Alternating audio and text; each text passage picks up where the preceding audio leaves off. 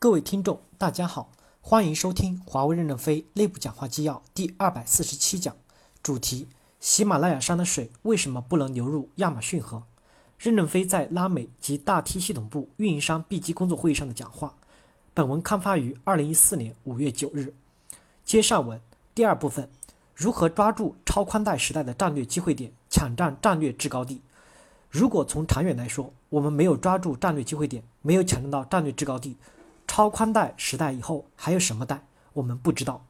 董事会北京民主生活会时讨论，若我们在超宽带时代失败了，将来还会不会推出一个更好的机会来呢？我们认为没有了。所以，我们不仅要在商业上，也要在技术上认真的分析客观需求到底是什么。就目前来看，我从有些开发的改进上看到了希望，但希望不是现实。我们不知道这些希望能否变成现实。在公司战略沙盘的六十八个战略机会点中，我不知道有几个机会点是我们有把握的。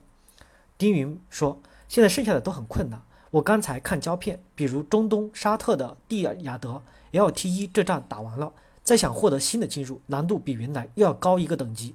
中东、亚太、非洲的格局，如果我们不能利用这两年时间把 LTE 在价值城市进行突破，那么在未来五年内，我们进入九百 M 和一千八百 M 的黄金频段的机会就基本丧失了。”目前欧洲格局还可以。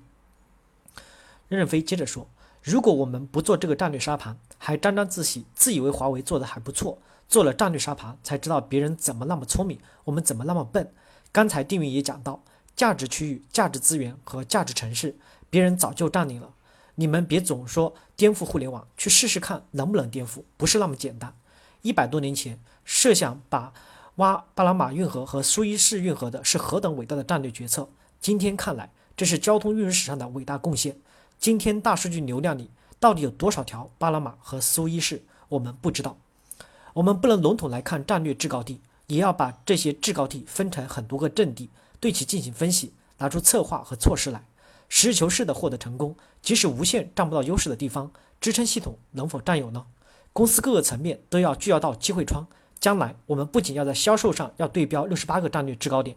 也允许代表处自己来规划战略机会点，两三百个战略机会点不能仅仅是战略对标的结果。研发队伍的武器也要适应我们参战未来大数据流量机会点的战斗结构。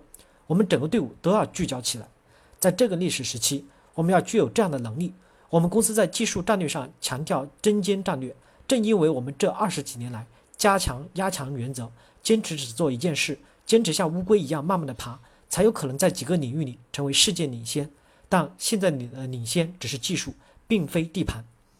第三部分，喜马拉雅山的水为什么不能流入亚马逊河？我们要加强经验和思想的交流，这种交流应该是广泛的。拉丁美洲处在一个偏远的地带，但是在互联网时代是零距离的。拉丁美洲正在出现既有的增长，这就是出现了一个机会仓。我们为什么不能在沙特石油培养干部，然后抽调出干部去拉丁美洲投入石油部门的战斗？一个地区成功了。成立教导队，大规模的培养干部，为什么会出现干部无法流动的问题？这一点我们要思考。在互联网时代，喜马拉雅的水是可以流入亚马逊河的。加强重装旅、重大项目部、项目管理资源池等各种战略预备队的建设，推动干部循环流动赋能，从而使整个队伍充满能量。战略预备队的费用一半是由公司空号费用来承担，另外一半是由他们加入各项目作战。战争打胜利了，要与项目核算费用。来填补自己的费用。如果打失败了，不要项目的钱，自带干粮，吃完就走了，从而使得干部能加强循环。不然，阿富汗的干部一待就是好多年，为我们承受了很多的痛苦。他们只能做英雄。即使说现在用他，他也当不了将军，因为没有被循环赋能将军的技能。如果循环流动起来，我们就给他赋能，他为什么就不能站起来呢？所以，我们要利用这三年，推动队伍循环流动，进一步的使基层作战队伍的各种优秀人员在循环过程中。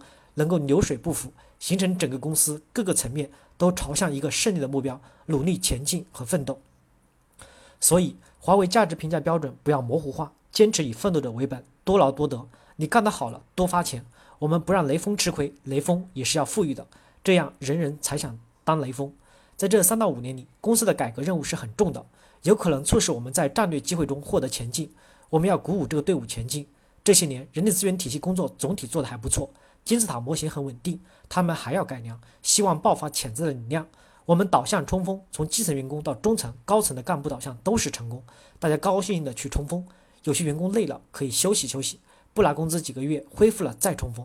我看到有人穿马甲发帖说，配四十万股以下豁免退休人员的责任与义务，我觉得可以理解。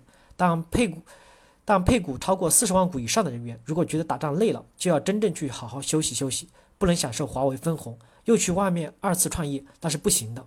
以前我们总是叫地区部总裁为老总，有人说不要给我贴标签，我还不到四十岁，以后不要叫老总，要叫小总。